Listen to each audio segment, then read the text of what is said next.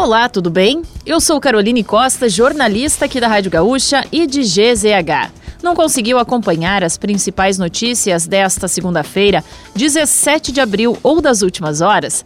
Não se preocupe, pois eu vou trazer aqui para você antes que o dia acabe, que é o nosso resumo diário de notícias do fim de tarde.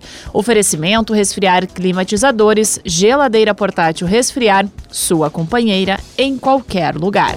O Ministério do Planejamento e Orçamento informou nesta segunda-feira que, sem a aprovação do novo arcabouço fiscal em elaboração pelo governo, 172 bilhões de reais em despesas públicas deixarão de ser executadas em virtude do teto de gastos. Para o próximo ano, o executivo estimou uma despesa primária de mais de 2 trilhões. Pela atual regra do teto, somente 1 trilhão e 870 bilhões de reais poderiam ser gastos. Entre as políticas que podem ser afetadas estão Minha Casa Minha Vida, a manutenção da malha rodoviária federal, o pagamento de bolsas de estudos, o pagamento do auxílio gás, o farmácia popular, entre outros. A Polícia Civil o governo de Santa Catarina realizaram uma coletiva de imprensa para apresentar detalhamentos da investigação sobre o ataque à creche em Blumenau e a conclusão do inquérito do caso. O autor do crime, que deixou quatro crianças mortas e outras cinco feridas, foi indiciado por quatro homicídios consumados e por mais cinco homicídios tentados, com qualificadoras de motivo torpe, meio cruel impossibilidade de defesa das vítimas e contra menores de 14 anos.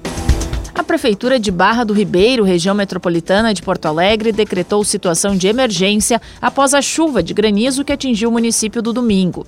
Conforme o registro de pedidos de auxílio, mais de 200 casas ficaram destelhadas na região de Serrinha, na zona rural do município.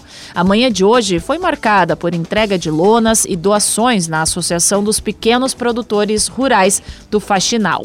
As equipes da Prefeitura percorrem as casas para fazer um levantamento dos danos.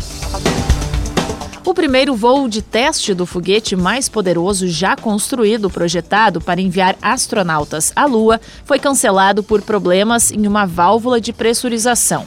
A questão foi identificada faltando pouco mais de 15 minutos para a decolagem. Outras janelas de lançamento são possíveis nas próximas 48 horas, segundo a SpaceX. O objetivo deste primeiro voo é coletar o máximo possível de informação. E começou nesta segunda-feira o prazo para estudantes que forem fazer o Enem 2023 pedir isenção de taxa. Os pedidos devem ser feitos na página do participante. Podem solicitar a isenção estudantes que estejam cursando o último ano do ensino médio em escolas da rede pública ou que tenham recebido bolsa integral na rede privada. Também podem pedir os que tenham renda familiar per capita inferior a um salário mínimo e meio. O prazo para fazer o pedido é até o dia 28 de abril. As provas do Enem 2023 estão marcadas para os dias 5 e 12 de novembro. E para fechar o nosso resumo de notícias, antes que o dia acabe, tem a previsão do tempo para amanhã. A terça-feira será de instabilidade na maior parte do território gaúcho. O sul, o litoral e a serra terão pancadas de chuva. Na região metropolitana, na campanha e na região central, o tempo fica firme, com sol entre nuvens. A mínima será registrada em Pedras Altas, com 6 graus. A máxima de 27 ocorre em Porto Xavier e Porto Lucena. Em Porto Alegre, os termômetros variam entre 14 e 24 graus.